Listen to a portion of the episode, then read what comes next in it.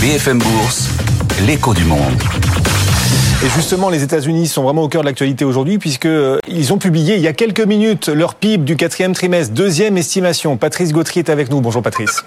Depuis les bureaux de l'Union bancaire privée, bon, très légère révision de ce PIB américain du quatrième trimestre. On passe de plus 3,3 à plus 3,2% Ça reste quand même très très solide.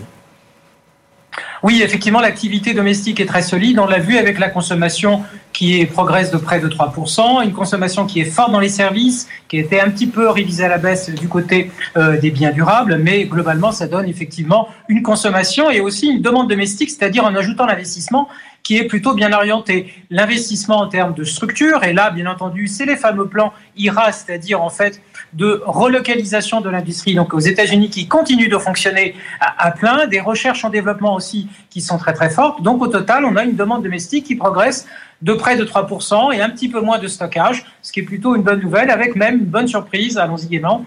Eh, eh bien, en fait, la contribution extérieure nette a été légèrement positive. Donc au total, on a effectivement une croissance qui est assez résistante, qui devrait ralentir un petit peu sur les prochains trimestres, et une inflation cœur dans l'anticipation de ce qui va être publié cette semaine, qui, elle, évolue autour de 2,1% après 2% le trimestre, euh, le trimestre précédent. Effectivement. Alors cette nouvelle estimation de la croissance américaine, elle, change pas, elle ne change pas grand-chose. Euh, le marché n'y réagit pas vraiment. Le vrai enjeu de cette semaine sur le front macroéconomique, ce sera demain justement sur l'inflation. L'indice PCE sera euh, publié. Est-ce que vous attendez la confirmation d'une réaccélération de l'inflation aux États-Unis, Patrice?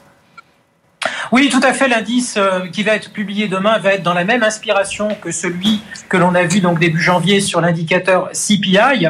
Donc là, on est l'indicateur PCE, c'est une autre pondération. Euh, bien entendu des poids ou des biens. Et ce qui va être regardé, c'est l'indice hors énergie, donc le corps PCE, qui lui devrait progresser entre 0,40 et 0,45. Donc pas une bonne nouvelle sur le mois, avec, on le sait, des services qui sont encore très très résistants, résistants avec la demande, mais aussi certains comportements de marge de la part des opérateurs dans ces services-là. Mais la bonne nouvelle, c'est que, en définitive, on reste quand même sur une tendance de décélération de l'inflation et de l'inflation cœur. Si l'inflation headline va pas bouger beaucoup, va pas ralentir beaucoup, l'inflation cœur, le corps PCE, lui va baisser légèrement, 2,8%, et l'inflation corps CPI, elle va continuer à ralentir sur les prochains mois. Donc il faut être patient.